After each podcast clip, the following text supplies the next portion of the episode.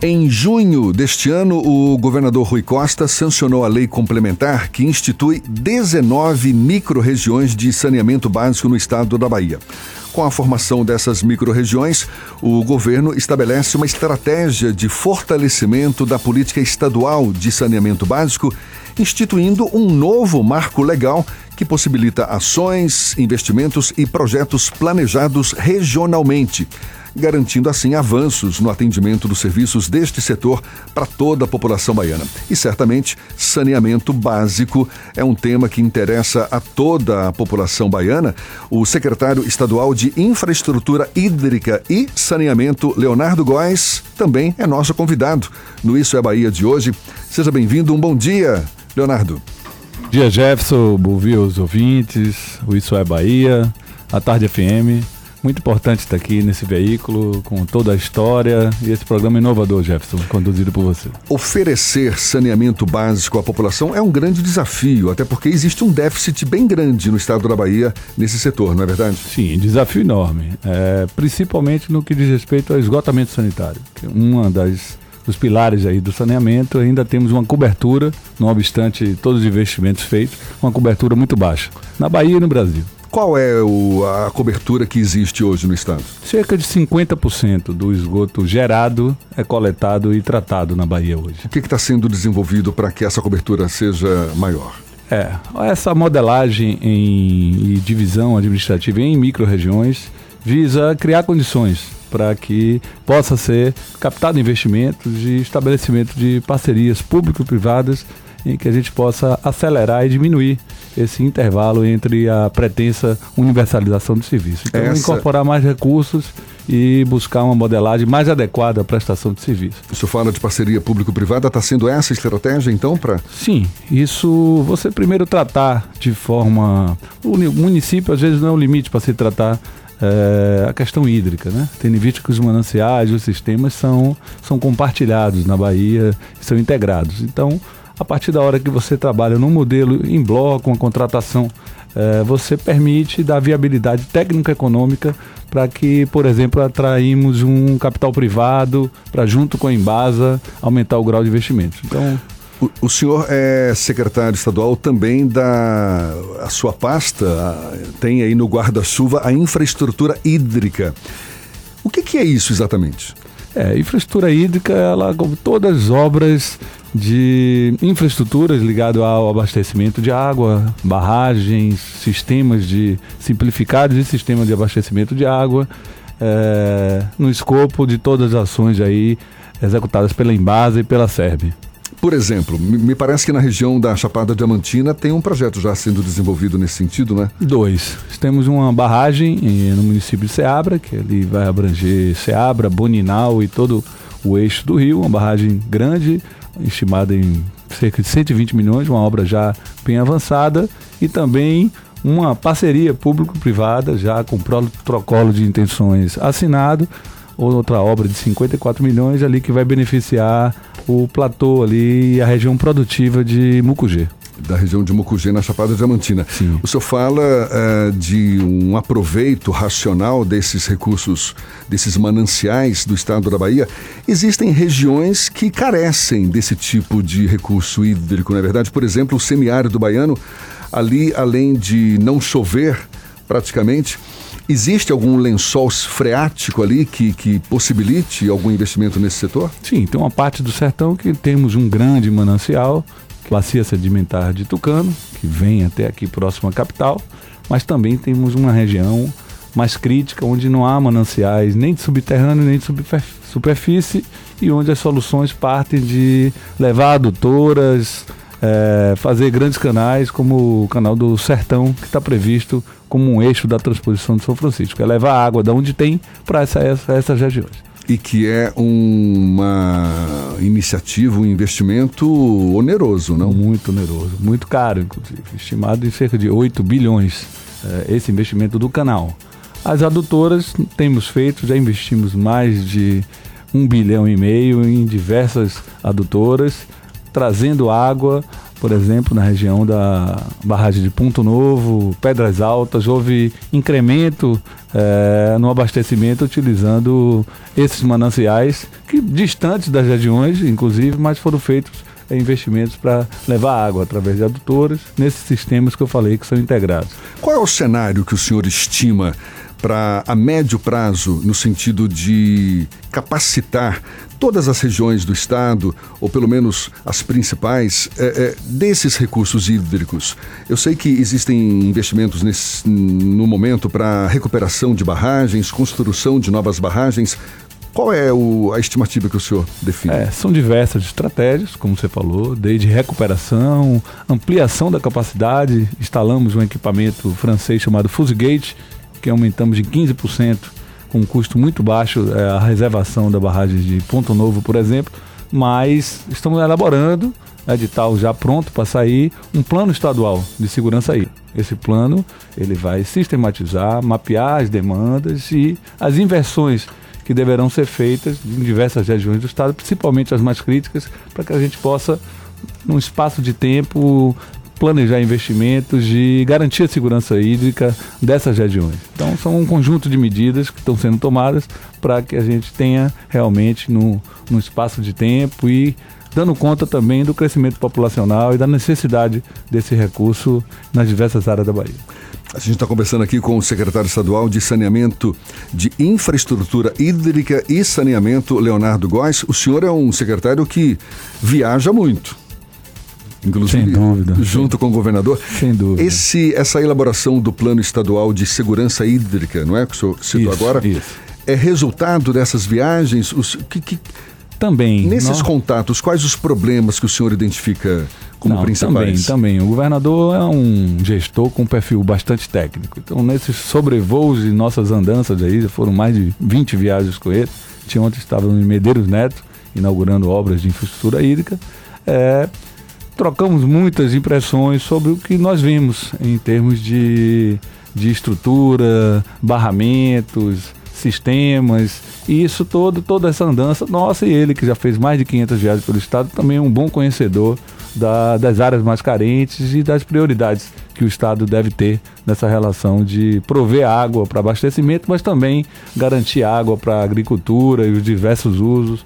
É, que esse recurso natural permite. Então, esse plano conta com a experiência do Estado, mas também com a expertise técnica de técnicos da área, contratados, consultores, para auxiliar o Estado a fazer um plano real e principalmente execuível. O senhor está falando, é, citou aí a expressão áreas carentes se fosse para definir a área mais carente do Estado, ou seja, o maior desafio que o governo tem hoje para oferecer exatamente essa infraestrutura hídrica, um saneamento básico, principalmente na área do esgoto, qual seria? Pô, excelente pergunta. É, temos uma região bem delimitada que é entre o território do Sertão Produtivo, Chapada Diamantina e Sertão do São Francisco. Chapada Diamantina a gente imagina que tem muito recurso hídrico, não, não é o caso, não? Sim, é o que a gente convém olhar como convém, assim, tem, convencionalmente pensamos de Chapada, é aquela região mais turística. Sim, há, muitas cachoeiras. Há bastante, mas é quando chega no período da estiagem, praticamente seca tudo. Tem pouca estrutura de distribuição e de reservação. A barragem de Baraunas, por exemplo, é uma barragem é, na região visando exatamente isso.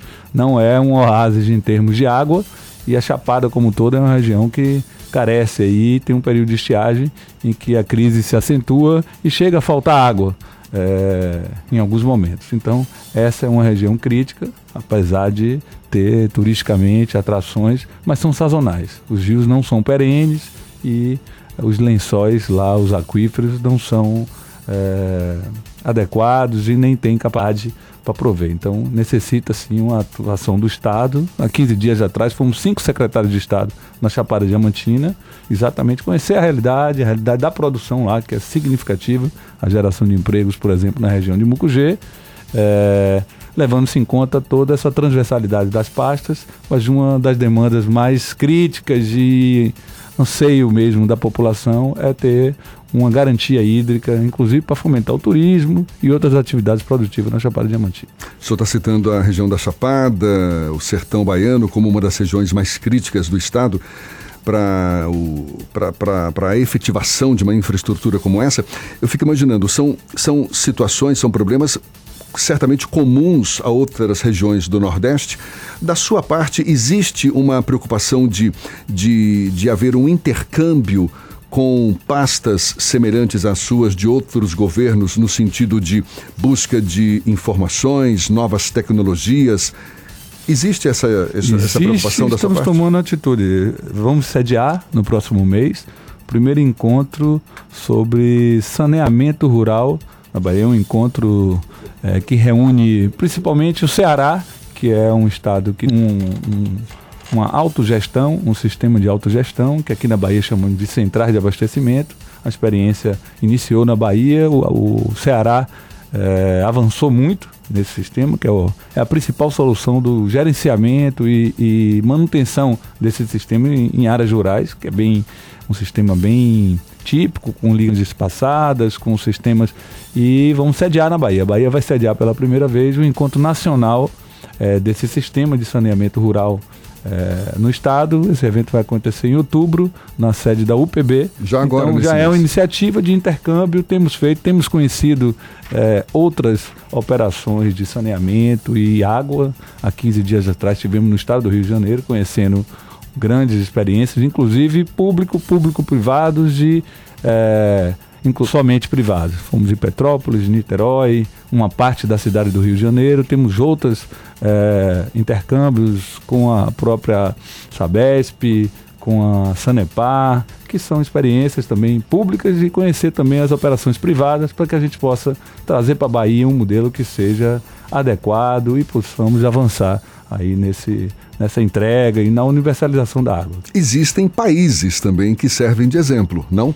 Por exemplo, Israel. Eu, pelo pouco que sei a respeito, mas Israel consegue levar água para grande parte do país que tradicionalmente é bem... sempre foi árido e, e, com uma tecnologia muito muito moderna. É, existe esse intercâmbio também com países Sim, há uma discussão, há um fórum em que se discute é, essa iniciativa. Israel, como você falou, ele é um país que investiu muito em tecnologia, principalmente na dessalinização. Tem uma grande vantagem de estar quase todo seu território próximo ao litoral, onde você pode também devolver ao mar o resíduo gerado da dessalinização. Então eles fazem em escala, isso diminui os custos e à medida que você aumenta isso, então Israel é um case muito forte de como desalinizar e transformar água que não é potável em água para produção. Então é realmente é adaptável. Obviamente temos questões como essa que eu falei.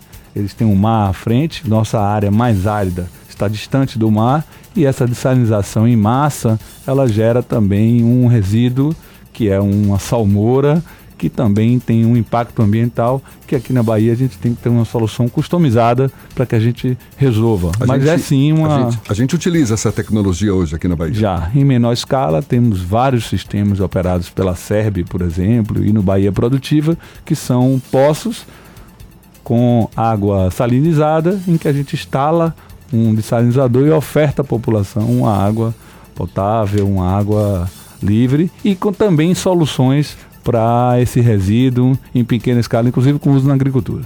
A gente está conversando com o secretário de Infraestrutura Hídrica e Saneamento. Estamos aqui com o secretário estadual de Infraestrutura Hídrica e Saneamento, Leonardo Góes, nos visitando pela primeira vez no estúdio da Tarde FM. A gente queria já ir para os finalmente, mas por favor, queria te deixar à vontade para ressaltar algum aspecto que seja importante ainda na sua gestão, por favor. Jefferson, muito obrigado. É importante também nessa estratégia de melhoria e ampliação do saneamento básico na Bahia, só para te dar um dado e a, a, população, no início do ano, em janeiro, da prestação dos serviços da Embasa nos municípios, nós tínhamos, à época, oito municípios apenas formalizada a relação contratual chama contrato de programa, que isso dá segurança jurídica ao município e à empresa prestadora. Avançamos, depois de muito esforço da Secretaria e da Embasa, estamos chegando a 110 contratos assinados. Ontem, vi com Serrinha, assinei 15 contratos com 15 gestores municipais. Isso dá segurança jurídica, permite a captação de recursos e a fiscalização e o controle social e também pela nossa agência reguladora do serviço prestado. Então, isso aumenta o grau de investimento e dá a segurança jurídica, que tanto a Embasa necessita para a prestação de serviço, quanto o município também, que está contratando um serviço tão essencial, ter instrumento, uma métrica, um indicador para que a gente persiga um serviço de qualidade à população. Gostaria de convidar também é, a todos a participar do seminário, como eu falei, entre 5 e 7 de novembro, na UPB, que é um seminário de gestão, seminário nacional de gestão de centrais de abastecimento rural. Esse é um tema importante. Nosso estado ele tem a sua grande porção aí na zona do interior, onde, como eu falei, são sistemas é, operados pelos municípios e que estão fazendo um modelo inovador de colocar as próprias associações e a comunidade capacitando ela a operar e a cuidar do seu da sua central de abastecimento, que é uma peculiaridade esses espaços que são rurais, como eu falei, são grandes distâncias, sistemas pequenos e estamos capacitando as comunidades, dando ele todo o know-how para que ele possa fazer o serviço e a comunidade participe ativamente do seu abastecimento de água. Então é importante agradecer uh, ao Estado também, ao Grupo à Tarde por, por ter na Bahia agora um formato, um programa no formato moderno, é, com a tua é, competência e, e, capacidade que todos conhecem. Então, é uma felicidade estar aqui no Isso é Bahia, já praticamente no início do programa. Então, agradecer é uma honra para nós estarmos aqui. A honra é toda nossa, muito obrigado. Secretário Estadual de Infraestrutura Hídrica e Saneamento, Leonardo Góes. Muito obrigado pela disponibilidade, pela atenção dada aos nossos ouvintes. Um bom dia para o senhor. Obrigado, Jefferson. Estaremos sempre aqui. Basta convidar.